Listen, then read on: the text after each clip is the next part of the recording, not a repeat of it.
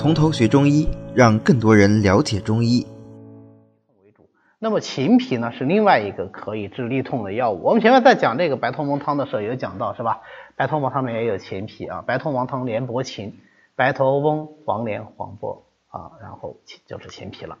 秦皮，秦皮，为啥叫秦皮呢？秦就是秦地，皮就是秦地的皮啊。因为这个树呢，原来产陕西比较多，然后是用这个树的树皮，所以叫做秦皮。但是你看我在这个市民这一栏我并没有写，我 PPT 上没有做，为什么呢？这个说法我只看到一些散在的笔记上有这样的说法啊，在本草上面我没有找到明确的证据，那就没有写啊。它是木犀科落叶乔木植物苦力白蜡树或者是小叶白蜡树的茎皮啊。就是秦皮，一般是春秋两季把这个皮给它剥下来啊，剥下来晒干生用就可以了。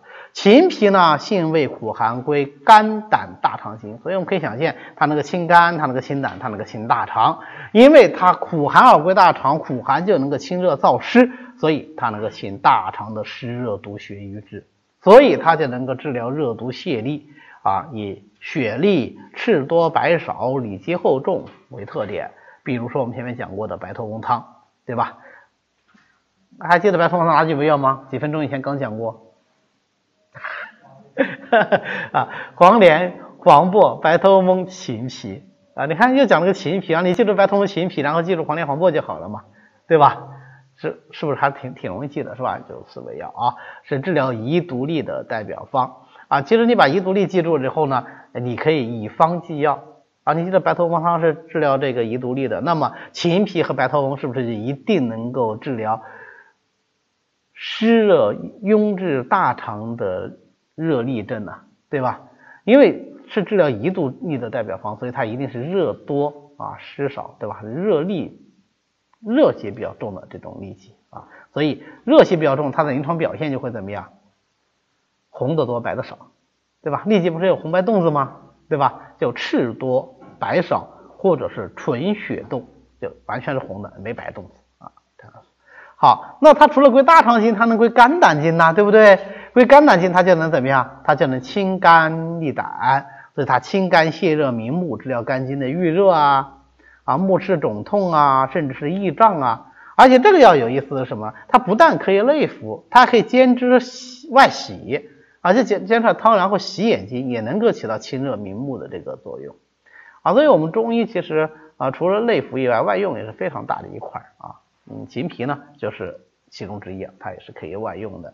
但是，这个是我们中药书上讲的一些功效，古人对秦皮还有一些其他的认识啊。那么，我们现在用的就比较少了。我们这里简单的提一下啊。第一个，秦。皮它的颜色很青啊，得木气盛而入厥阴。为什么说它得木气盛呢？因为这个树啊，它长得很高大，又长得很直啊，就是非常好看的树，树中的美男子哈。所以说它得木气盛而入厥阴经。那入厥阴经，肝和经嘛，对吧？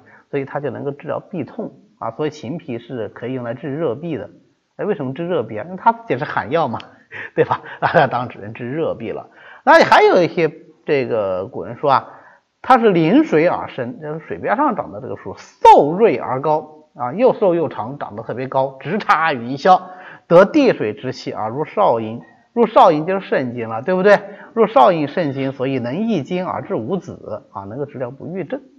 那这两个功效呢，我们现在确实是基本上不用啊，所以在这里就提出来大家看一下，因为实在是跟其他药不一样的地方在于，它这两个功效跟它。现在的使用功效差的非常非常的远，哈，所以啊，我们提一下。那我们现在一般用秦皮，就是用它的清热解毒和清肝明目的这个功效啊。清热解毒，尤其是用来治什么？治湿热痢痛啊，厥阴热痢。好，的，今天呢我们就讲到这里。为了方便大家和其他喜欢中医的朋友一起来学习和讨论中医知识。我们呢建了一个微信群，欢迎大家扫描下方的二维码，添加我们的管理员的微信，然后发送“从头学中医”，他就会拉大家入群的。那么我们下次再见。